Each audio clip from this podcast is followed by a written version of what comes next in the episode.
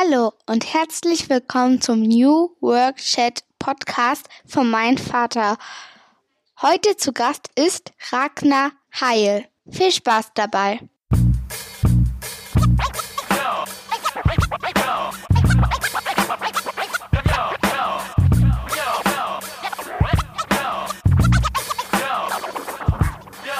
Moin und herzlich willkommen zum New Work Chat Podcast.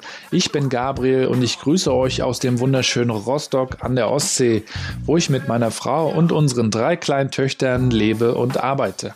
Apropos, um das Thema Arbeit soll es hier im Podcast natürlich gehen, verbunden mit der Frage, wie wollen wir eigentlich unser Leben auf diesem blauen Planeten gestalten? Dazu hole ich mir spannende Köpfe vor das Mikro und frage sie nach ihren größten Learnings und ihren persönlichen Challenges auf dem Weg zu dem, was sie heute tun. Wir reden über vernetztes Arbeiten und disruptives Denken in Zeiten der Digitalisierung, über kulturellen Wandel und über die Frage, wie wir unsere Arbeit mit unserer Familie vereinbaren. Das interessiert mich als Vater von drei Kindern natürlich ganz besonders und da bin ich dankbar für jeden Impuls. Ich selber bin Digitalstratege, blogge seit mehr als zehn Jahren über mein Leben zwischen Daddy-Modus und Digital Life, bin außerdem Teil der 12 Minutes Me Crew und stehe hin und wieder als Rapper auf der Bühne. Ich wünsche euch ganz viel Spaß, lasst mich wissen, wie es euch gefällt. Feedback ist immer willkommen. Viele Grüße, viel Spaß und leinen los. Und wir springen in die neue Episode mit Ragnar Heil, Mr. Social Collaboration, hat jahrelang bei Microsoft gearbeitet, äh, Mitbegründer der deutschen Working Out Loud Community, äh, außerdem Podcaster, Videoblogger, sehr aktiver Teiler von Collaboration-Themen. Wir haben uns darüber unterhalten und ich wünsche euch ganz viel Spaß. So, die Aufnahme läuft und wir sind zurück bei New Work Chat mit Ragnar Heil heute zu Gast. Ich freue mich sehr, dass du dabei bist, Ragnar. Viele Grüße aus Rostock. Moin. Hey, moin, Gabriel. Ich freue mich sehr. Große Ehre, dass ich heute bei dir sein darf. Viele Grüße aus Nordhessen. Ich wohne hier südlich von Kassel. Ja, mit Hessen habe ich ja tatsächlich auch eine Verbindung. Ich habe ja mal für vier Jahre in Darmstadt gewohnt. Ich weiß gar nicht, ob mhm. du es weißt. Und habe da auch so ein bisschen die, die Ecke kennengelernt und auch die Menschen zu schätzen gelernt, die ja gar nicht so weit weg sind von den Mecklenburgern. Man muss sich ein bisschen das, das Herz und die Verbindung verdienen und dann hat man, glaube ich, echt gute Balance. Ja. Sie sind, genau, sie wirken erst ein bisschen auch unnahbar, vielleicht auch ein bisschen so verschlossen. Wenn man aber den Herz erobert hat, dann hat man Freunde auch fürs Leben und dann ist es auch keine Beziehung, die oberflächlich ist, sondern ist tragfähig. Von daher legen die Leute hier echt sehr, sehr großen Wert auf Hilfsbereitschaft, was ja gerade in Covid-19-Zeiten ich muss mir das Thema gleich zum, Anst zum Start reinbringen. Ja. Äh, das ich, lernt man hier sehr zu schätzen. Die mögen hier keine Fakes und falsche Freundlichkeit, sondern Echtheit und Authentizität. Ja. Und äh, von daher fühle ich mich hier auch wohl. Ich bin ja hier auch aufgewachsen, 20 Jahre lang hier gewohnt, habe dann 20 Jahre lang eine Tour gemacht durch Deutschland, äh, unterschiedliche, ja, Heidelberg gewesen. Da kommen wir die Heidelberg. Ja, genau. Das will ich meine Fragen vorwegnehmen. Gottes Willen. Ja, Ragnar, wir haben einige Themen, über die wir sprechen können. Ich muss mal schauen, ähm, was wir in, in den nächsten äh, Minuten so alles schaffen. Und du bist, äh, für die, die dich nicht kennen, kannst natürlich auch gleich gerne mal selber was dazu sagen.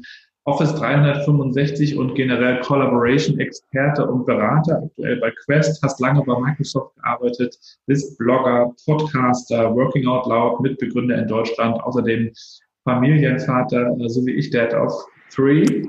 Drei, genau. Genau. Äh, Stolz, ja. Freue mich auch immer sehr, äh, weitere Väter kennenzulernen, die, die mhm. selber Herausforderungen haben mit all seinen, ähm, mit all seinen Licht und Schatten. Und du bist äh, auch ein Techie einfach, du bist Social Media Nerd äh, der, der ersten Stunde, kann man wahrscheinlich so sagen. Ähm, und ich würde einfach mal mit dir, mit dir selber anfangen. Ähm, viele, viele werden dich kennen und werden dir auch folgen. Wir haben uns kennengelernt. Ich habe nochmal nachgeschaut beim Collaboration Summit äh, in Hamburg. Das war im November 2017, ist jetzt auch schon wieder eine ganze Weile her. Da hatte ja. ich berichtet von unserer Digitalisierungs- und Kommunikationsarbeit bei der Ostseesparkasse Rostock, bei der ich da noch gearbeitet hatte. Und wir haben uns im Anschluss auch darüber unterhalten, über Kollaboration und über Hürden und über Cases und fand es sehr spannend, mich mit dir zu unterhalten. Von daher freut es mich, dass wir das jetzt heute endlich mal richtig weiter fortführen. Wenn du jetzt mal dich selber den Leuten auch nochmal vorstellst, die dich nicht kennen, ähm, nenn doch mal so fünf Hashtags, die dich beschreiben. Ui, ähm, ich fange mal an. Ich fasse mal so, ich mache mal so einen Lebensphasen-Hashtag. Genau. Soziologie, ähm, das war das Studium in der Uni Heidelberg.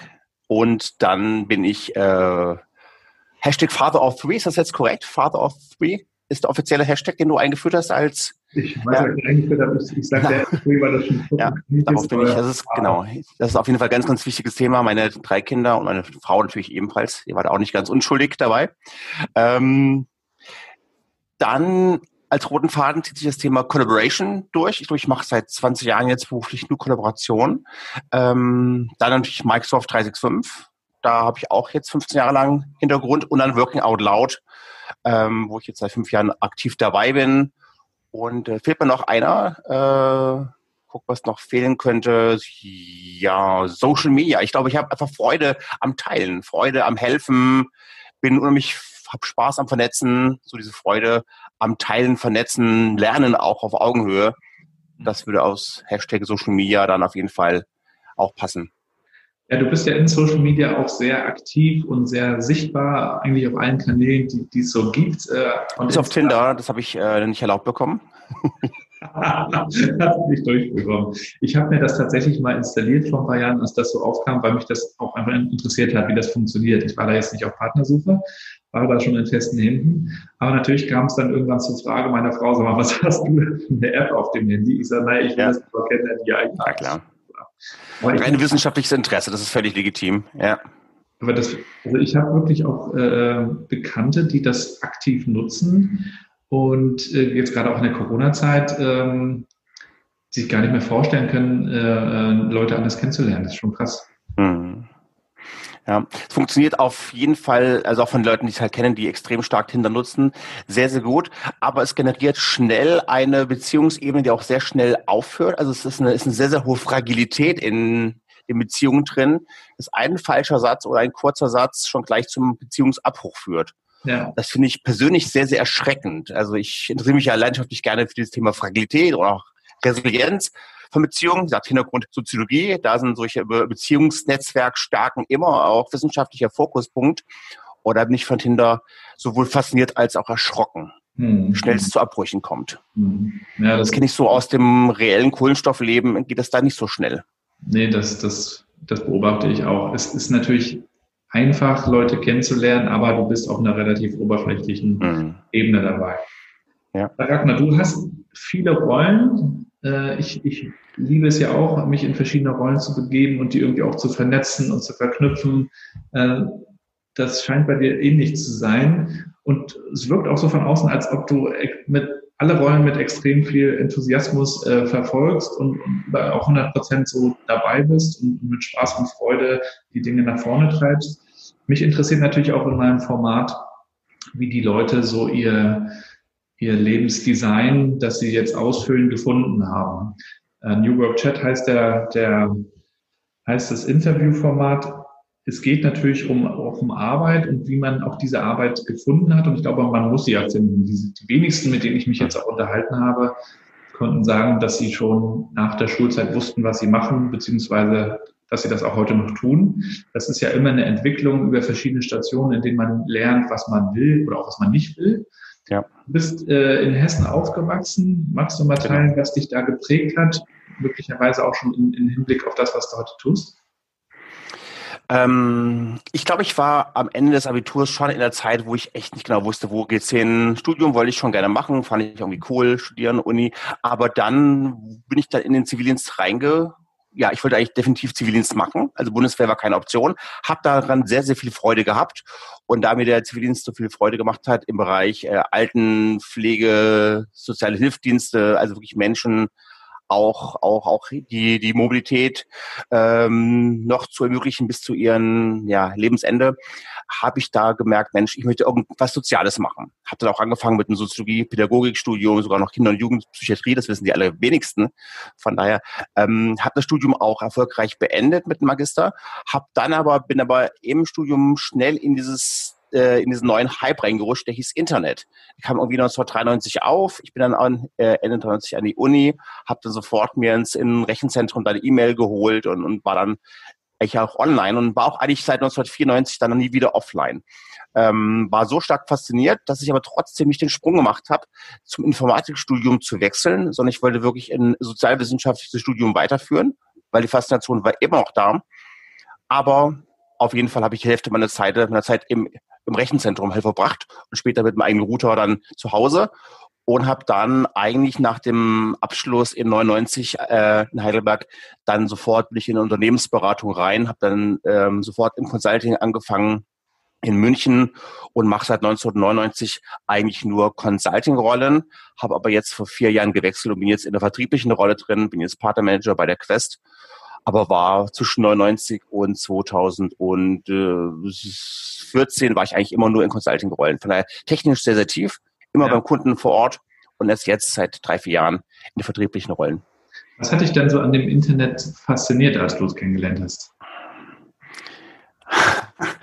Das ist eine sehr schöne Frage, weil das war gar nicht mehr technisch. Ich war, also ich wohne ja hier in Nordhessen, ähm, ja, schöne Gegend, wunderbar, aber auch hat eine gewisse Provinzialität. Und da habe ich aber auch damals gemerkt, als ich noch, noch so um diese so 18, 19 war, ich habe viele Interessen, die ich jetzt zum Teil bei uns jetzt in der Nachbarschaft gar nicht so stark wiederfinden kann. Aber im Internet waren die Menschen, die wohnten in anderen Ländern, anderen Kontinenten, hatten aber die exakt gleichen nerdigen Interessen wie ich. Musikalisch, technisch, Hobbys, Sport. Das heißt, auf einmal waren dann die Menschen sofort greif, äh, äh, ja, greifbereit, griffbar, mhm. waren zum Greifen nah, ähm, die ich sonst äh, in meiner lokalen Umgebung gar nicht finden konnte. Das war, glaube ich, die Hauptfaszination. Und da konnte ich dann gleich wieder auch einsteigen, von den Leuten lernen, besser werden bei meinen Hobbys, äh, Wissen teilen. Das hat eigentlich sofort in, in 93, 94 schon angefangen. Ähm, und von daher war ich da sehr, sehr aktiv in den Mailinglisten damals und in den äh, Foren, die es dann auch schnell gab. Und habe da eigentlich überwiegend die Zeit halt verbracht in diesen Diskussionsgruppen damals. Hm. dann irgendwann war es dann halt OpenBC und so. Du kennst ja auch die ganze Entwicklung, als es noch kein Xing gab. Ich war da und dann bin ich auf Twitter, glaube ich, vor zehn Jahren eingestiegen. Dann kam irgendwann Facebook und so, LinkedIn, ja. ja. Also das Netzwerk. Ne? Mhm. Interessanterweise, wenn ich mich zurückerinnere, hatten auch einige Freunde aus meiner Schulklasse, die dann schon früh im Internet waren, die waren auch doch sehr harte Nerds, muss man eigentlich rückblickend sagen. Mhm. Die haben sich dann connected mit, mit anderen Nerds oder ja, in, in, in Chatrooms irgendwie schon so Vor, Vorgänger von, von Partnerbörsen irgendwie kennengelernt, alles das, was es gab. Äh, mittlerweile ist das Internet irgendwie Teil, Teil unserer Realität geworden und mhm. Normalität. Jeder hat das Internet in der Hosentasche sozusagen und lernt auch im Zuge dessen ganz neue Möglichkeiten zu arbeiten. Deutschland lernt gerade Homeoffice. du als jemand, der schon ja. lange im Homeoffice arbeitet, äh, amüsierst du dich eigentlich gerade über Deutschland oder wie siehst du das? Ich denke, die technischen Dinge sind heute sehr, sehr leicht. Das heißt, man hat seine, seine Kollaborationstools, wie man sie auch heißen mögen, rund um Videokonferenzen, aber auch Chatten und so weiter. Man kauft sich halt eine halt Headset, eine Kamera. Das ist soweit relativ, das ist halt einfach zu bewerkstelligen. Aber die größte Herausforderung bei Covid-19 ist, man hat die Familie halt im Haus.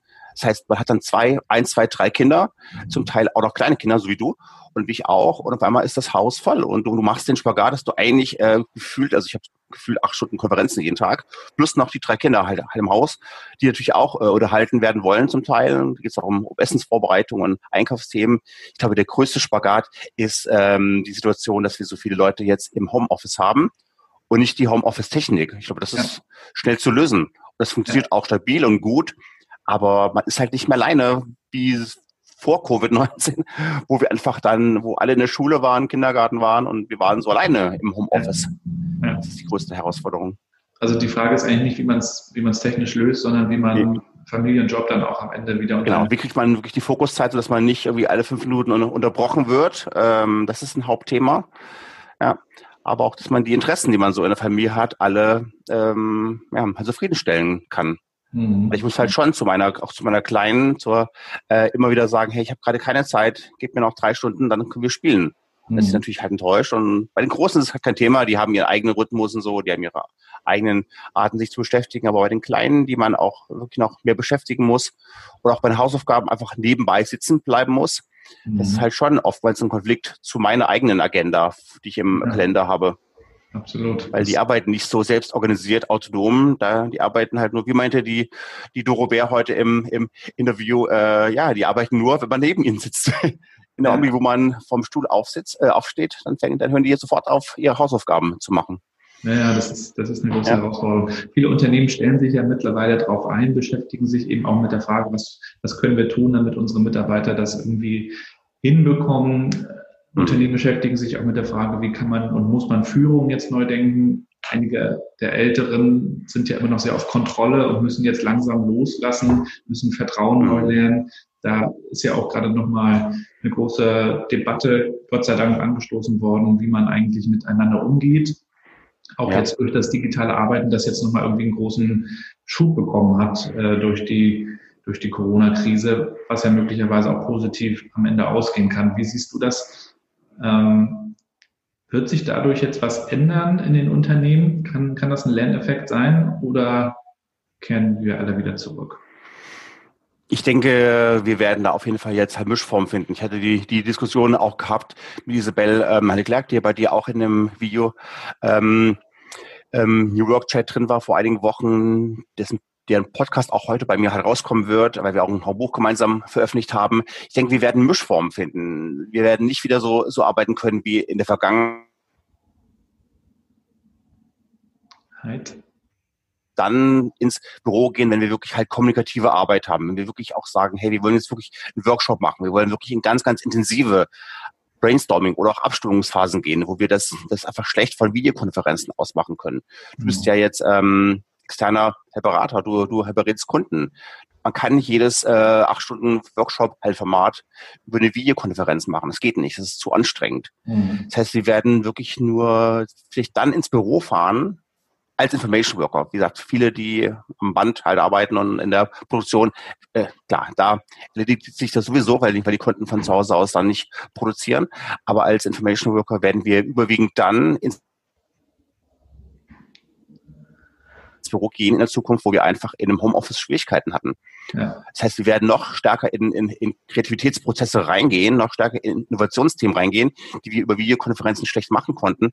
Weil die pure Informationsvermittlung oder zum Beispiel, was wir auch landschaftlich gerne äh, machen, ist auf PowerPoint ähm, Folien zeigen und Wissen teilen. Das geht ja über, über Online-Konferenzen hervorragend. Mhm. Aber es ersetzt halt nicht diese, diese wirklich halt Workshop halt wo wir sehen, dass die Workshop-Formate einfach immer noch Schwierigkeiten haben, die zu virtualisieren. Ja. Und was ich natürlich auch, auch als, als Marketing-affiner Mensch sehr stark sehe, mir fehlen natürlich schon auch viele Konferenzen. Mhm. Weil, ja, es gibt viele Online-Summits, virtuelle Konferenzen, die gibt es, aber die sind halt alle sehr, sehr stark fokussiert auf Wissenstransfer. Mhm. Aber Wissenstransfer ist ja bei Konferenzen nur ein Drittel des Tages. Ja. Und der andere Teil Netzwerken oder auch abends mal zu, zusammen sein, mal was essen gehen, was trinken, das fehlt natürlich auch voll und ganz. Ja. Das heißt, es, wir, wir, wir sprechen nicht nur über die Rückkehr zum normalen Arbeitsplatz im Büro, sondern wir sprechen auch über Rückkehr zu normalen ähm, Konferenzen. Mhm. Und da werden wir auch hybride Formen von Konferenzen und neue Blended Learning halt Formate sehen. Mhm. Mhm. Du hast dich ja auch schon früh mit dem Thema Organisationsentwicklung beschäftigt. Mhm bist ja nach deinem Soziologiestudium auch in diese Richtung gegangen, habe ich nochmal nachgelesen, auf genau. deinem LinkedIn-Profil. Das ist ja auch aktuell in dieser ganzen New Work-Debatte äh, ein Thema, über das viele diskutieren. Also wie, wie wir Organisationen entwickeln oder sogar neu erfinden können, wie mhm. Frederik Laloux dann sagt. Ähm, wie, wie beginnt denn aus deiner Sicht überhaupt sinnvollerweise so, so ein Wandel oder auch der Wandel einer Kultur? Was sind da aus deiner Sicht auch ähm, Stellschrauben, an die man ran muss? Also da wird ja sehr viel diskutiert. Einige sagen, die Führung muss es vorgeben, die anderen sagen, naja, die, die Graswurzeln müssen von unten das langsam hochwachsen. Andere sagen, es muss ein Mix sein. Was würdest du da sagen, wenn Unternehmen jetzt auch möglicherweise in dieser Krise nochmal drüber nachdenken, was muss ich eigentlich machen? Wie, wie kann ich einen Change anstoßen? Das Spannende ist, wenn ich jetzt wirklich mich wieder so zu, äh, zu, zurückerinnere an mein Projekt damals in ähm, 2000 oder 99, war das wirklich so, dass es um die Themen geht, die wir immer noch heute sehr, sehr aktuell empfinden, nämlich um das Thema Partizipation. Damals bei, bei dem Auftrag, den ich halt hatte, die Organisation zu entwickeln in dieser Unternehmensberatung, das war so eine interne Consulting-Rolle, ging es darum, dass man äh, die Unternehmenskultur und so weiter und die Transformation und die Strategie nicht von oben, vom Vorstand aus runter durchdrücken so wollte, sollte kein Top-Down-Approach sein, sondern sollte wirklich von der, von der, von den Mitarbeitern und von der mittleren Führungsebene ähm, hätte schaffen werden. Von daher war es voll auf Partizipation ausgerichtet, dass man innerhalb von einer, von einer großen Workshop-Reihe mit dem kompletten ähm, ähm, mittleren Management Strategien für die Zukunft der Firma entwickelt hat. Hm. Die, die, die sowohl eine Vision hatten, eine Mission hatten, aber dann auch halt abgeleitete Strategien, die dann nachher halt ganz konkrete Handlungen und, und Folgepläne ähm, ja, generiert haben. Ja. Und das, was wir, wir wieder damals gemacht haben, dieses, diese, dieser Punkt, wo es um die Sinnsuche geht, wo wir einfach fragen, hey, was ist der, was ist der Purpose von einem Unternehmen? Was ist die Vision und wie können wir die dann in Strategien runterbrechen und das dann auch dem mittleren Management und deren Mitarbeitern klar machen? sodass es wirklich von allen kommt. Das ist heute immer noch genauso aktuell und auch erfolgreich im Bereich Change, wie es vor 20 Jahren war. Und interessant ist natürlich auch, wie sich dann Unternehmen weiterentwickeln. Über 30 Jahre mittlerweile. Oh Mann, ich werde alt. Das waren 30 ja. Jahre. Du bist, ja. schon, du bist schon lange im Game, hast schon einige Erfahrungen gesammelt. Ja. Mich würde auch nochmal deine Microsoft-Erfahrung äh, interessieren. Du bist 2007 zu Microsoft gegangen, äh, das Jahr, in dem Steve Ballmer noch äh, und, und auch folgende Jahre noch im, im, im Drücker war als CEO. 2007 hat Steve Jobs das iPhone vorgestellt, eine unheimlich spannende Zeit, äh, aber auch ein anderes, anderes Microsoft als das, was wir heute kennen. Der Satya Nadella, der dann später dazu kam als neuer CEO, hat ja auch dieses Buch Hit Refresh geschrieben, in dem nochmal diese, ähm, diese Transformation beschrieben wird.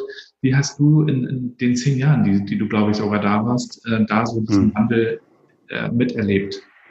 Genau. Ich war ähm, knapp elf Jahre da gewesen und das Spannende war, als ich halt angefangen habe, hat in der ersten Arbeitswoche Bill Gates äh, im Prinzip den, den CEO-Posten halt verlassen. Das heißt, also ich war noch eine Woche unter halt Bill Gates und dann die anderen Jahre halt unter, unter, unter Balmer und äh, unter halt Satya Nadella. Und ähm, ich habe mich noch nie Unternehmen in meinem Leben gesehen, was sich so stark gewandelt hat. Also ich habe ja, wenn du Mitarbeiter bist von Microsoft äh, und dann wirklich halt auch dieses Klischee von Microsoft oder Balmer noch vorhanden war. Man hat natürlich sehr, sehr viel auch, auch negative Kritik bekommen und auch Häme und so weiter.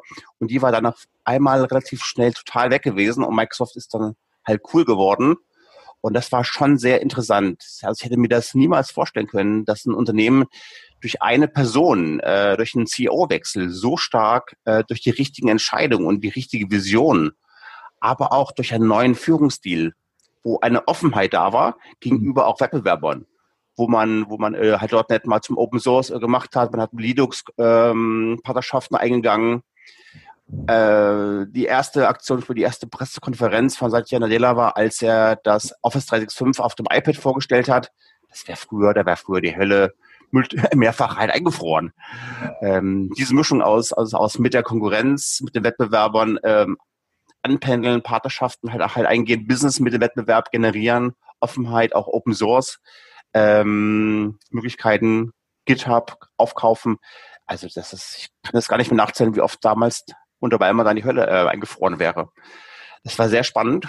Und es zeigt auch wirklich dann, dann die Erfolge im Bereich, ähm, ähm, ja, im, im Bereich wirklich neue Kultur, weil es halt nicht nur die technischen Themen sind, sondern auch, auch die kulturellen Themen, wo dann Microsoft äh, auch offener geworden ist gegenüber auch halt äh, Randgruppen. Das heißt, das Thema Diversität, Inklusion wurde sehr, sehr wichtig. Es wurde beim, beim Einstellen sehr stark darauf geachtet, dass man Mitarbeiter einstellt, die nicht nur dem Klischee des Sophie Passmannschen alten weißen Mannes halt sprechen, sondern auch mal wirklich vielleicht mal äh, junge, äh, dunkelhäutige Damen, die lesbisch sind und so weiter. Das heißt, da wurde ganz, ganz anders auch eingestellt.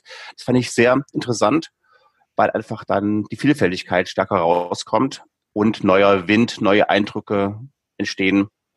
Mhm. Von daher war es eine spannende Mischung aus neuen Produkten, neuer Strategie, neuen Menschen, aber auch viel Offenheit für Vielfältigkeit.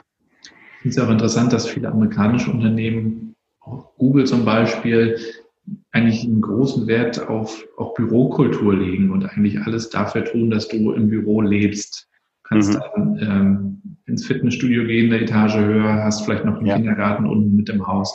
Gab es eine ähnliche Kultur bei Microsoft oder ist man da schon früh auf Mobile Office gegangen? Ja, also es gab, glaube ich, die neuen Büros von Microsoft hatten dann halt alle Fitnessstudios. Klar, in Deutschland gab es halt nur, nur ein Fitnessstudio und eine Kantinen. In den USA gab es 15 Fitnessstudios und 15 Kantinen. Das war dann natürlich alles viel, viel mehr gewesen. Aber das gab es schon immer auch. Und äh, es gab auch dann so, so Sachen wie äh, Massagen für die Mitarbeiter. Das habe ich aber irgendwie nie genutzt. Da musste es immer ein Vierteljahr vorher schon halt anmelden, weil die ständig so ausgebucht waren, die, äh, diese Räume. Aber das Angebot war auf jeden Fall vorhanden. Und ähm, und der große Schwung kam eigentlich dann, als wirklich auch mit dem Betriebsrat die Vereinbarung geschlossen worden ist. Es gibt die Vertrauensarbeitszeit und den Vertrauensarbeitsort. Ja. Und als das dann wirklich auch, auch schriftlich im, im Vertrag ähm, ja, festgehalten worden ist, da wurde mir auch zum ersten Mal klar, hey, jetzt kommt, jetzt wird wirklich ein Schuh draus. Wir haben jetzt diese halt modernen Kollaborationstools mit Office 365 und so weiter und Teams und Yammer und so weiter. Und wir haben die rechtlichen Möglichkeiten, dass wir nicht mehr nach dem Homeoffice fragen, lieber Manager, darf ich nächsten Freitag Homeoffice machen, sondern ich musste keinen mehr, mehr fragen. Und ich habe aber trotzdem die neuen Räume, das neue Büro Microsoft München in, in äh, Schwabing, wo ich auch diese unterschiedlichen Arbeitsstile über die Räume leben konnte. Das heißt, es gab die Kollaborationsräume zum Brainstorm, zum, wo man, wo man auch, auch, auch laut halt diskutieren konnte. Es gab die Stillarbeitsräume. Es gab die Räume, wo man mal sich zum Lesen äh, zurückziehen konnte oder, oder zum Telefonieren. Die, ja, halt Telefon, Video, Video, ähm, Konferenzzellen. Und da habe ich auch zum ersten Mal gemerkt, das nimmt mir in meiner persönlichen Arbeit äh, sehr, sehr viel Stress weg, weil ich habe genau für mein Ziel, was ich erreichen will, den richtigen Raum. Weil als Consultant war ich 15 Jahre lang beim Kunden und hatte immer wieder diese Schwierigkeit, bist jetzt gerade irgendwie in einem Raum mit dem Kunden, es kommt gerade ein Anruf rein, musst wieder aus dem Raum rausrennen, gehst vielleicht in die Küche, die ist gerade schon belegt, da gehst du irgendwie auf den Flur oder den Gang. Also es war immer ein Stressfaktor, den richtigen Raum zu finden. Und so hast du quasi für deinen Tag und der, und der Tag hat einfach diese Phasen aus Stillarbeit, Konzipieren, Fokuszeit, aus Telefonieren, aus Videokonferenzen, aus äh, Teammeetings mit dem Team, äh, aus Kaffeepausen. Dafür hattest du auf einmal bei der Microsoft die richtigen Räume gehabt. Und das hat äh, sehr, sehr stark den Stress rausgenommen, dass man irgendwo ja im falschen Raum arbeiten könnte. Mhm. Weil das war echt nachteilig. Mhm. Da gibt es ja auch diese, diese Diskussion zu der Frage, wie, wie, wie sich eigentlich das Mindset, die Haltung äh, im Unternehmen auch verändern kann oder wie man es verändern kann, ähm, geht es nicht darum, die Menschen top-down irgendwie manipulieren, zu manipulieren, sondern sich zu fragen, wie kann man eigentlich Erfahrungen ermöglichen, über die eine neue Haltung möglicherweise entsteht. Da habe ich mhm. gestern erst nochmal einen spannenden Artikel von Conny Detloff gelesen, den du ja, ja. auch kennst, der bei Otto sich lange mit dem Thema auch beschäftigt hat. Und er sagt ja eigentlich, dass du, wenn du auch über Kulturwandel nachdenkst, sehr stark über Strukturen nachdenken musst, wie du Strukturen veränderst, die wiederum dann den Rahmen vorgeben. Also wenn du so Dinge hast wie Vertrauensarbeitszeit, Vertrauensarbeitsort, dann, dann ist das natürlich ein Angebot. Aber dahinter stecken dann ja doch nochmal so ein paar Regeln. Also das heißt, du hast ja irgendwie Ziele, auf die du dich einigst, du hast ja trotzdem deine Projekte, die, die laufen. Und wenn das dann nicht funktioniert, dann, dann muss das ja in irgendeiner Form auch sanktioniert werden, sagt er in dem Artikel, so wie es beim Fußball ist, wenn du einen Foul, äh, Foul machst, dann, dann muss der Schiedsrichter auch irgendwie die Pfeife heben. Und darüber genau. entsteht dann eigentlich ein neues Verhalten und auch ein neues Mindset, sagt er. Denn ich glaube, in vielen Unternehmen äh, wird jetzt experimentiert, auch so in Richtung New Work, neue Zusammenarbeit, neue Tools, neue Räume, äh, viele Angebote, aber eigentlich ändert sich nicht viel, sondern die neuen Tools werden genauso benutzt wie früher. Also du kannst natürlich auch ein ESN, ein Enterprise Social Network nutzen, um die Mitarbeiter zu kontrollieren. Genau. Das ist also so, so die Frage, ja. wie, wie man da so hinkommt. Hast du da auch noch Erfahrungen zu dem Thema, die du teilen kannst? Ja, du kannst jedes moderne Tool, was innovativ und, und, und toll und sexy halt aussieht, du kannst jedes Tool missbrauchen. Also das heißt also, wenn der, wenn der, der Geist dahinter äh, negativ ist und, und das Menschenbild einfach halt veraltet ist. Äh, ja, gibt ja diese in der Wissenschaft die unterschiedlichen Menschenbilder. Da kannst du jedes Tool ähm, missbrauchen. Ich habe ich, ich hab auch schon Kunden gehabt, die sagten, bitte deaktiviere mir hier von Sky for Business den, den Helvosenz-Status raus. Wir möchten den auf jeden Fall rausprogrammiert haben. Ähm, weil sonst könnten wir, weil sonst könnten wir jeden Mitarbeiter halt dann kontrollieren, äh, wenn er, wenn er gerade mal eine Minute lang nicht auf grün ist. Und so Sachen sind einfach halt toxisch. Und also das muss man sich vor, vor Augen halten, dass wir da nicht sofort äh, reflexartig sagen, ja, wir sind gute Herr Consultants, wir bieten jetzt eine technische Lösung an. Und sagen, nein, äh, das, was wir hier, hier, hier anbieten mit den Präsenzstati, sind, äh, das sind ganz normale Stati, die man im Leben halt hat. Man ist mal ähm, beschäftigt, man ist mal im Nicht-Stören-Modus, man ist mal verfügbar, man ist mal gerade irgendwie nicht am Arbeitsplatz. Aber ähm, wir werden jetzt hier keine, keine Möglichkeit machen. Ich, hab, ich, war, ich war einmal bei den, bei den Kunden, die, da war ich im Gespräch drin, trank Kaffee, die sprangen alle fünf Minuten aus, äh, ähm, auf und nahmen, nahmen die Maus in die Hand und tackten auf die Maus drauf, dass es wieder auf grün rutscht, damit dieser gelbe, ja, ich bin gerade nicht am Platz, Status wieder auf grün geht, weil sie so viel Angst hatten vor dem Management. Oh, der ist gerade auf gelb, der macht jetzt gerade irgendwie äh, schön, schöne Pause. Und da sind sie immer wieder, haben, haben ihre Maus ähm, halt berührt.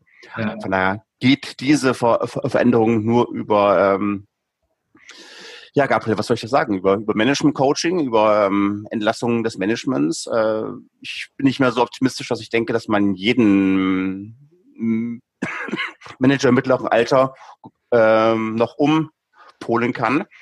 Aber wenn das, wenn das Mindset zwischen dem linken und dem rechten Ohr äh, sehr, sehr veraltet ist und eine toxische Unternehmenskultur entsteht, kann oftmals auch der Austausch äh, von dem Personal sinnvoll machen. Aber ja der Fokus ist erstmal, die möchten die Tools ändern, aber ja, die Wurzel des Übels liegt halt ganz woanders.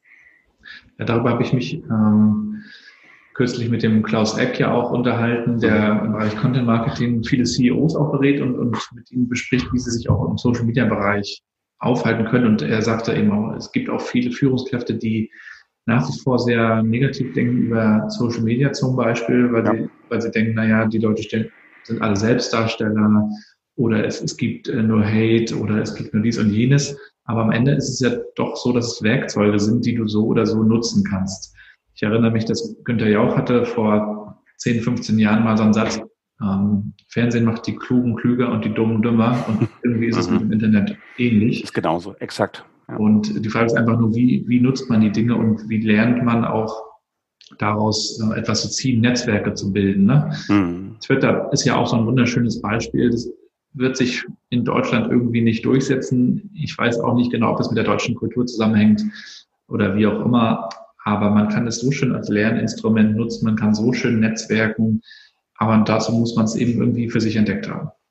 Ja, und da empfehle ich wirklich immer ganz, ganz deutlich, ähm, wenn ihr wirklich ähm, auf euren Energielevel achten wollt, dann folgt den richtigen Leuten, die Menschen, die wirklich halt, halt positive Energie bringen, die tolle Themen haben, die eure Themen haben, von denen ihr ganz, ganz viel lernen äh, könnt. Folgt diesen Leuten, macht da halt Austausch, lernt von denen, macht äh, Interaktion, teilt ihre Dinge, ähm, lernt von ihnen. Aber lasst bitte diese ganzen anderen Leute, die, die wirklich, wirklich nur Bad Vibrations halt reinbringen und nur blamen und haten wollen, lasst sie einfach aus. Äh, folgt ihr nicht, lest die nicht, äh, blockt die und so weiter, aber macht euch eine, eine, eine eigene Filterbubble, so dass wirklich die richtige halt in Energie drin ist, weil sonst geht ihr aus Twitter raus, halt enttäuscht und denkt, nee, Twitter bringt mir gar nichts, das sind, das sind nur, nur Diskussionen, die nicht konstruktiv sind, die mich nicht weiterbringen. Von daher, ja, baut euch da wirklich eu, eu, euer eigenen Raum zurecht, euer Wohnzimmer. Stellt euch vor, Twitter wäre euer Wohnzimmer, da wollt ihr auch nicht jeden halt drin haben. Und äh, wenn man das bisschen Zeit investiert, die richtigen Leute folgt, den richtigen Leuten liest und dann auch den Algorithmus so ein bisschen dementsprechend auch lenkt, dass der auch dann nur einen dann die Sachen auch rein, ja, feedet und reinfüttert, dann macht Twitter ganz, ganz viel Spaß. Aber ja. es ist halt nicht per Standardeinstellung so. Muss da schon ein bisschen sich Mühe geben. Ja. Ich bin jetzt seit zehn Jahren dabei, bin leidenschaftlich dabei und habe in zehn Jahren noch keinen einzigen negativen Tweet gehabt. Also noch keinen. Und ich twitter wirklich sehr, wirklich extrem viel und hatte noch, noch keine einzige ähm, ja, Beleidigung oder andere Form gehabt. Mhm. Aber ich Twitter auch immer nur positiv. Also das heißt, du wirst von mir auch keinen, auch keinen Hate oder negative Beiträge sehen, weil ich mich, mich mal irgendwo ärgere. Wut und Ärger und Hass äh, finden bei mir keinen Raum in Social Media. Hm. Ich möchte das nicht füttern. Don't feed the trolls. Ja, exakt.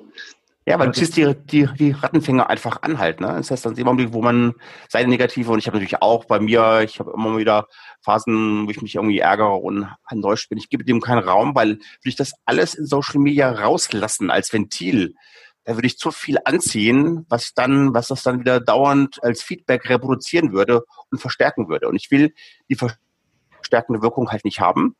Also lasse ich diese Themen ganz raus, auch wenn es dann ein bisschen den Anschein haben könnte, dass mein New Work etwas zu rosarot ist. Aber ich lasse es halt bewusst raus, um mhm. den Algorithmus da nicht anzuheizen. Ja, der reagiert dann darauf. Und ja. es ist ja, wie du schon sagst, äh, bei vielen Leuten normal geworden, die Bahn zu bashen, wenn sie zu spät kommt oder ja. sich über äh, Adidas aufzuregen, äh, weil sie ihre Mieten nicht zahlen. Also das ist sehr leicht, aber auch nicht wirklich konstruktiv. Ja. Das ist ganz genauso, aber tatsächlich kann man es doch viel besser nutzen, um zu Netzwerken, um voranzukommen. Und das Stichwort Lernen, Lernwerkzeug ähm, interessiert mich da auch nochmal, gerade im Zuge von Working Out Loud hat Twitter auch nochmal eine, eine große Rolle gespielt oder spielt es natürlich immer noch. Du bist jetzt Mitbegründer der Working Out Loud Bewegung in Deutschland. Ähm, erzähl doch mal, wie das eigentlich entstanden ist. Genau. Also ich habe also Wirken Out Loud nicht erfunden, ich habe es äh, nicht begründet. Ich war quasi nur bei dem Gründungstreffen dabei gewesen. Das war irgendwie vor fünf Jahren in der Deutschen Bank. Da war ich bei diesem ersten Gründungstreffen dabei und habe dann auch eine deutsche Webseite gleich halt eröffnet, eine deutsche Yammer-Gruppe halt eröffnet und einen Twitter-Account. Von daher bin ich da in der Community stark unterwegs und, und äh, habe auch den Twitter, den World.de Twitter-Account äh, eben aktiver Nutzung bei mir. Ähm, genau, von der die, die Gründung war mit einigen Großkonzernen. Ich glaube, da war die, die, die Deutsche äh, Bank, die Conti mit, mit, mit Harald Schirmer und Katja Grenz von, von Bosch. Und äh, dann waren noch einige weitere, auch, ähm, auch gerade von, von Media halt, ja, Jochen Adler, wichtig zu erwähnen. Wir waren, glaube ich, mit so 10, 12 Leuten in einem Raum, äh, hatten da John Zapper über, über Videoschalte sagt man ja heute immer so schön, äh, über Videokonferenz äh, reingeschaltet und äh, dann war so die Community eigentlich gegründet und dann habe ich noch zweimal weiter, noch zwei weitere Einladungen für die Community organisiert bei Microsoft in äh, München.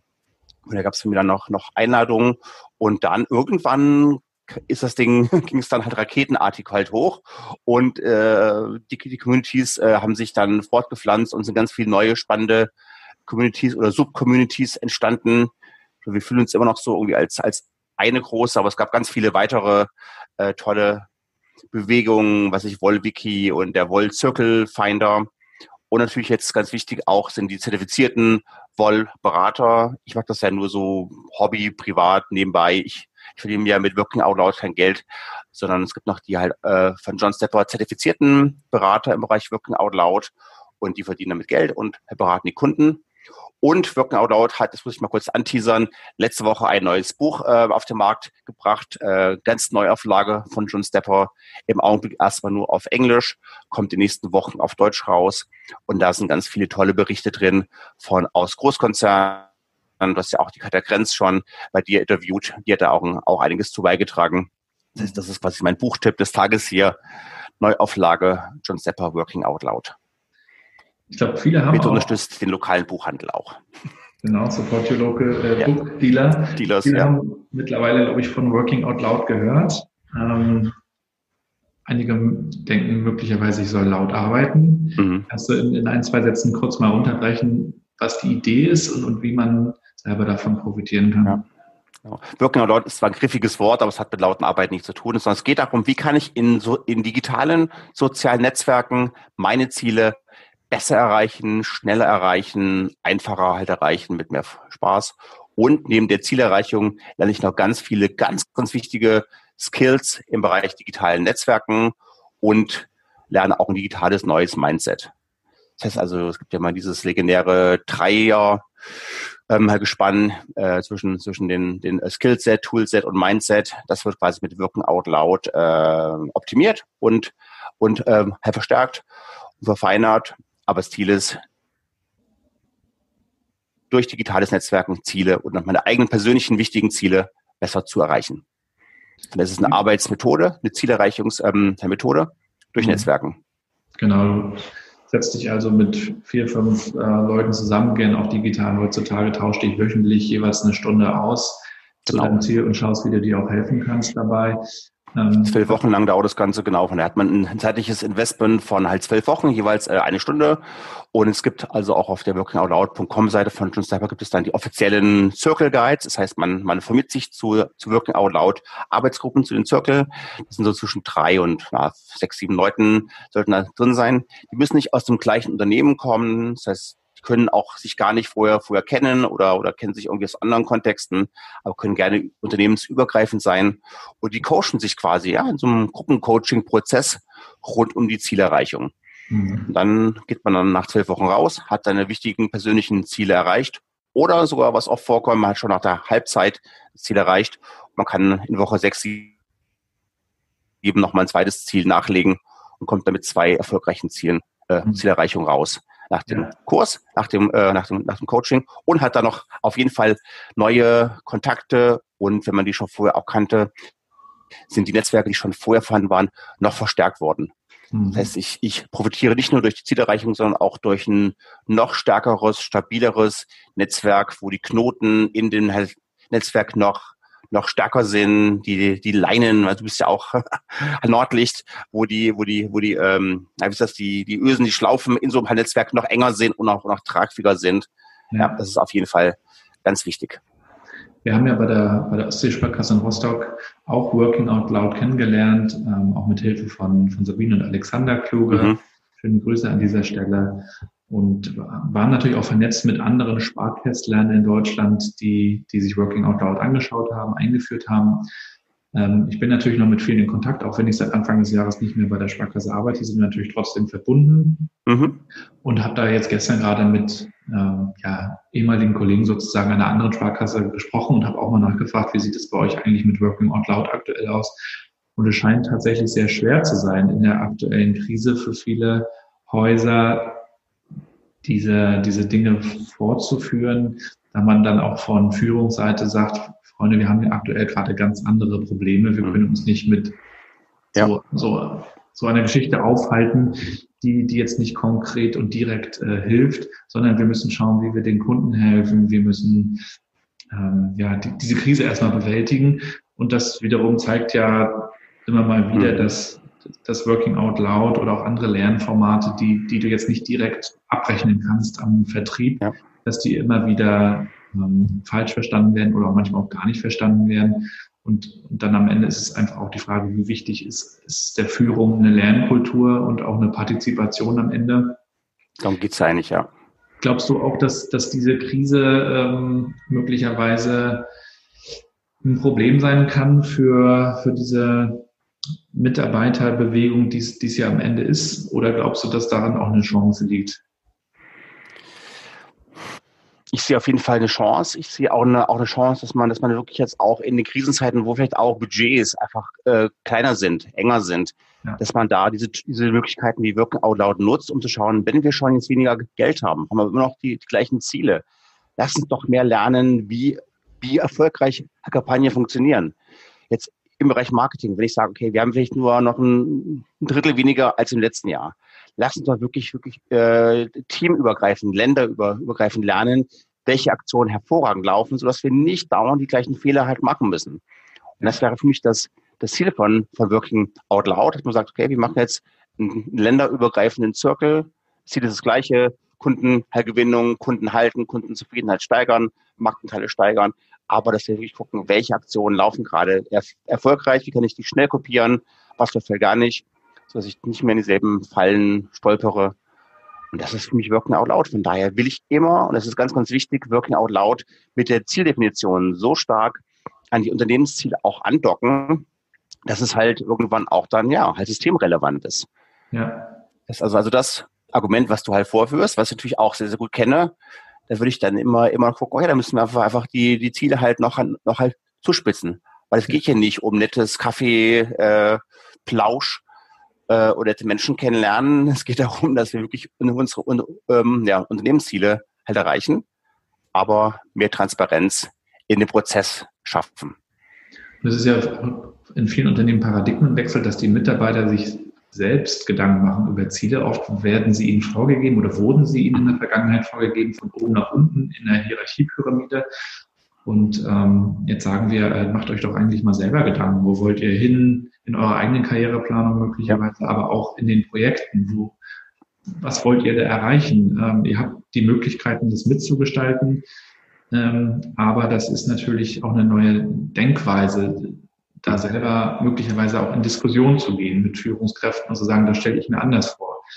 Also eine, eine Feedback-Kultur auch zu etablieren, die, die es auch noch nicht überall gibt. Ähm, wie ist das in, in, eurem aktuellen Unternehmen? Du bist bei Quest jetzt seit einer ganzen mhm. Weile. Ähm, wie, wie gestaltet ihr Partizipation, Feedback und Lernen? Ja, also kulturell ist es so, dass bei uns wirklich auch, auch das Thema äh, Feedback halt gewünscht ist. Das heißt also, also, also, also jeder Manager achtet darauf, dass wir, dass wir wirklich auch ständig halt Feedback geben. Und Feedback heißt nicht nur, ja, sagen, super, läuft klasse, ich bin ganz zufrieden, sondern auch wirklich konstruktiv negatives Feedback geben, um einfach Dinge im lösungsorientierten Sinn nach vorne zu bringen. Das ist extrem stark ähm, gewünscht. Dazu nutzen wir halt dann Teams für die, für die, für die äh, Teamkollaboration in Gruppen, Yammer für das unternehmensweite Thema. Aber äh, das ist ganz, ganz wichtig, dass wir, dass wir wirklich auch eine Kultur schaffen, wo man auf der einen Seite nicht nur Feedback geben kann, sondern auch halt Fehler machen kann. Ja. Weil jeder macht halt, halt Erfahrungen, dass mal ein Kunde unzufrieden ist, dass vielleicht mal Marketinggelder falsch investiert worden sind.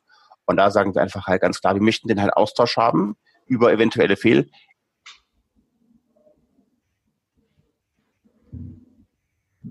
irgendwie halt, halt durchgedruckt werden, äh, werden müssen, sondern halt äh, ja, ausdiskutiert werden. Von der ist, ist für uns immer sehr, sehr wichtig äh, die Kommunikation drüber.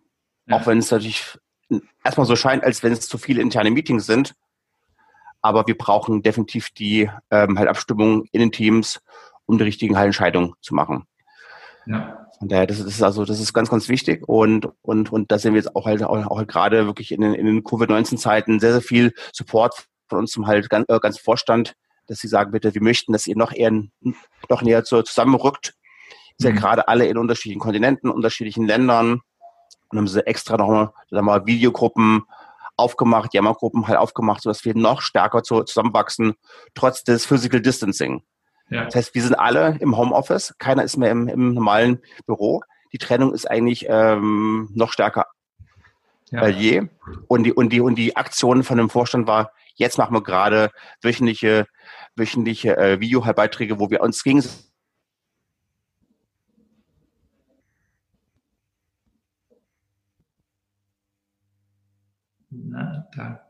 zu, zu einem großen Video und teilen das wöchentlich an alle Mitarbeiter. So ist dann quasi einmal pro, pro Woche so ein, so ein zehnminütiges Video halt rauskommt mit ganz vielen Videomitarbeitern, also von der Basis ähm, bottom-up ja. dass wir uns gegenseitig helfen bei diesen Themen. Das sind HR-Themen halt, halt dabei. Die besten Tipps, äh, wie man halt Meetings machen kann, obwohl drei Kinder gerade um einen halt rumspringen. Und das machen die und das teilen die, die Mitarbeiter über selbst, selbst äh, erstellte Videos, teilen die sowas. Und ähm, ja, und das finde ich also, das finde ich spannend, dass es nicht eine externe Agentur ist, die irgendwie vorgibt, wie wir uns jetzt in der Krise halt verhalten sollen, sondern es gibt halt die, die offiziellen Governance-Richtlinien. Okay, wir haben im, im Augenblick das Verbot, ins Büro zu kommen. Die dürfen erst wieder ins Büro kommen, wenn es halt durch ist. Aber wir, wir, wir teilen uns durch diese ganzen Videotipps, wie wir gemeinsam da durchkommen, weil jeder hat Erfahrungen halt gemacht. Und es macht das Unternehmen und, und, die Mitarbeiter und die Geschäftsführer und Vorstände auch sehr sympathisch, ja. wenn die selber halt auch aus dem Homeoffice dann diese Videos teilen und sagen, hey, ja. ich habe gerade so viele Calls und das ist meine, das sind meine drei liebsten Arten, wie ich mich dann, dann abends ähm, halt ablenke und wie ich wieder runterkomme und, und, und wie ich trotzdem mein Energielevel halte. Ja.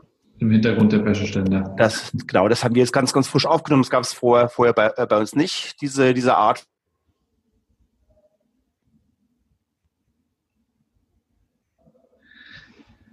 Wo ist der Ragnar? Ragnar Die Vermutung ist jetzt mal von mir, dass wir diese Art von, von, von, äh, von Bottom-up ähm, Video Content Creation auch noch weiterführen werden. Ja. Wir haben so viel Wissen in der Basis, wo wir uns gegenseitig stark helfen.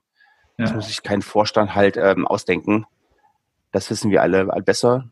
Wir müssen in das, in das Teilen kommen. Ja. Apropos Teilen, apropos Video, auch die Kirchen mhm. machen jetzt Erfahrungen und streamen Gottesdienste live, entdecken neue Formate. Ähm, auch da bist du unterstützend äh, mit dabei. Erzähl doch mal, was du da tust. Genau, es hat also auch gleich sofort angefangen, als dann der Lockdown kam. Die Kirchen wurden ge geschlossen, keiner durfte mehr äh, reingehen. Und da habe ich jetzt, meine Frau ist ja im, im Pfarrgemeinderat bei uns in der ähm, lokalen katholischen Kirche. Dann haben wir beschlossen, Mensch, wir machen was ganz Innovatives und machen einen sogenannten Wohnzimmer-Gottesdienst. Ja. Und da haben wir das ähm, so gemacht, dass die, dass die Menschen, die sonst normalerweise die Lesungen halten und die und die, äh, die singen und die Musik Musiker, wir haben die von, von zu Hause aus, aus dem Wohnzimmer Videos dann halt zu, äh, ja, aufbereiten lassen, aufnehmen lassen. Die wurden uns zugeschickt. Wir haben dann Microsoft Teams eingerichtet. Da wurden dann alle, alle Beiträge halt hochgeladen. Der Pfarrer hat dann halt ein Team seine, seine, seine ganze ähm, sein Contentplan sind sich dort ähm, Liturgie, das ist der offizielle Name für den, für den Contentplan, hat den halt vorbereitet, so dass für für alle klar war, wie der Ablauf halt aussieht und, und dann wurden dann die Aufgaben ja zugeteilt.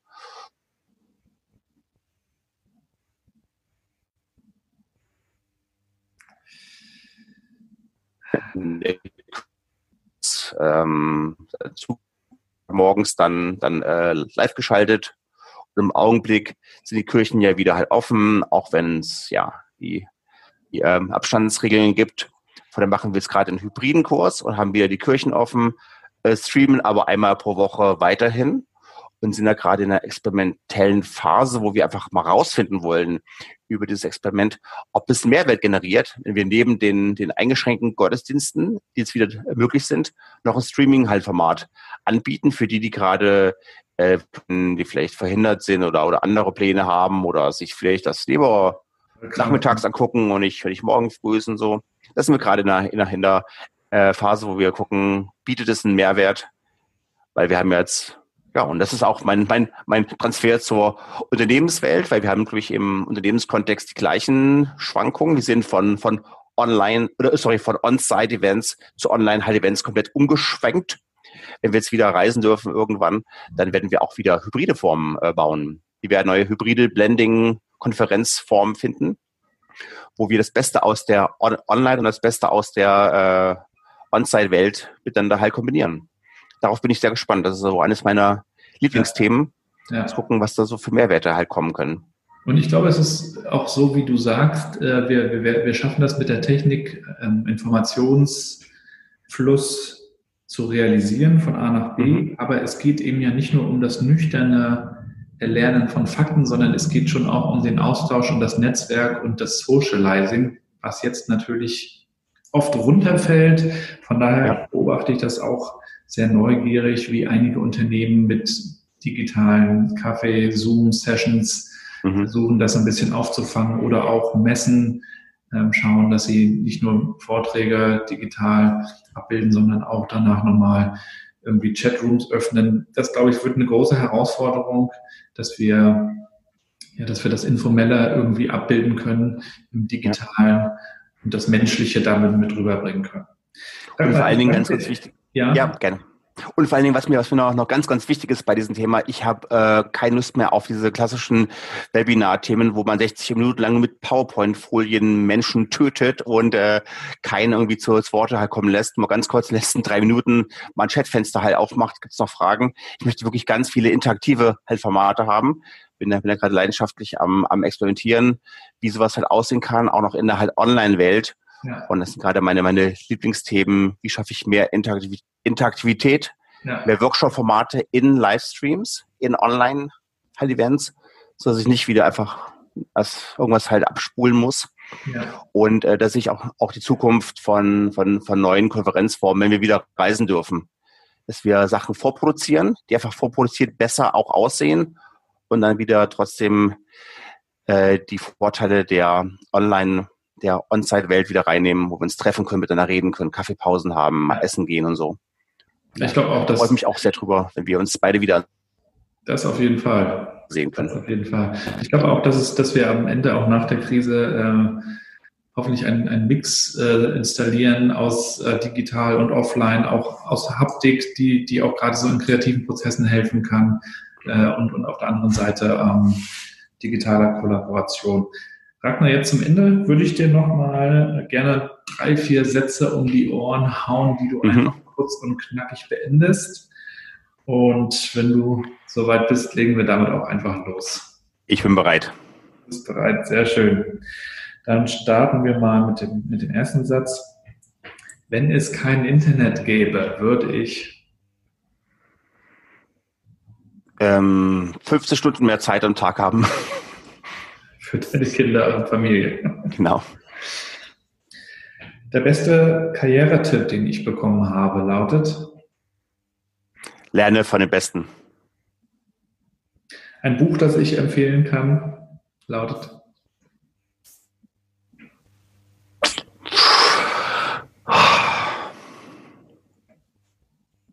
Ähm, Working Out Loud, John Stepper.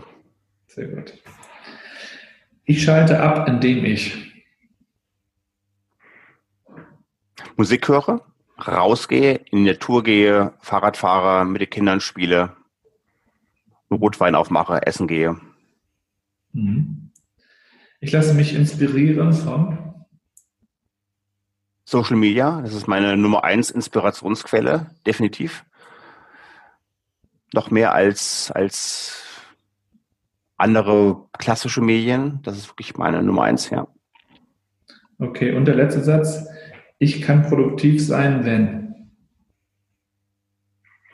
Wenn ich dafür den Raum habe, die Zeit habe, die Unterstützung habe, die Förderung habe und die richtigen Menschen habe mit so tollen Fragen, wie du sie stellst. Ach, vielen Dank, Ragnar. Und ich danke dir auch für, ja, für das tolle Gespräch und für deine spannenden Antworten und Einsichten und Einschätzungen. Ähm, sag uns nochmal den Zuschauern da draußen, ähm, wo kann man dir folgen, wo sollte man dir folgen und kann man dich auch demnächst irgendwo erleben, digital oder auch mal offline wieder? genau. Ja, ich habe also ähm, eine Webseite, einen Blog, der nennt sich ragnarheil.de. Da habe ich auch einen Blogpost geschrieben über meine aktuellen Online- und On-Site-Konferenzen. Von daher ist da eine Liste, was ich so im, im Mai, wo man mich im Mai noch äh, hören und sprechen kann auf diversen Konferenzen. Sonst hoffe ich, dass es dann ab Juni wieder weitergeht, auch mit äh, Reisen. Und sonst, ja, Twitter Ragnar H., Instagram Ragnar H., ja, LinkedIn Ragnar Heil. Freue mich sehr auf neue Kontakte. Ja, dann also. Und nicht nur auf Kontakte, das ist ja erstmal nicht so der pure Wert, sondern ich freue mich auf das Austauschen, Netzwerken und Lernen auf Augenhöhe. Das pure Sammeln von Kontakten ist nicht mein Ziel.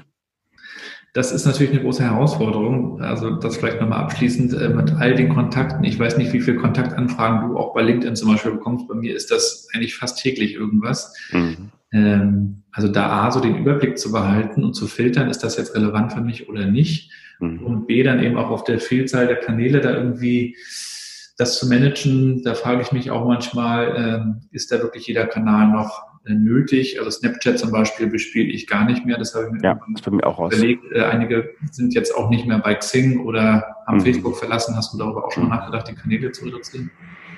Mm, nee, ich, also Facebook auf jeden Fall, äh, dem bleibe ich treu. Äh, ähm, Instagram, äh, Twitter, äh, Link, LinkedIn sowieso ebenso weit. Äh, ich habe mich jetzt äh, bei Xing aus dem Premium abgemeldet, bleibe aber trotzdem Xing-Basis äh, treu. Äh, Snapchat habe ich äh, gar nicht, habe ich nur so nebenbei, aber mache da eigentlich keinen Content drauf.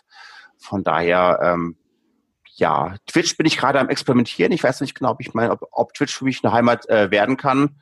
Von daher ist am, am stabilsten Twitter, Facebook, Instagram, ähm, LinkedIn und dann die Blogs.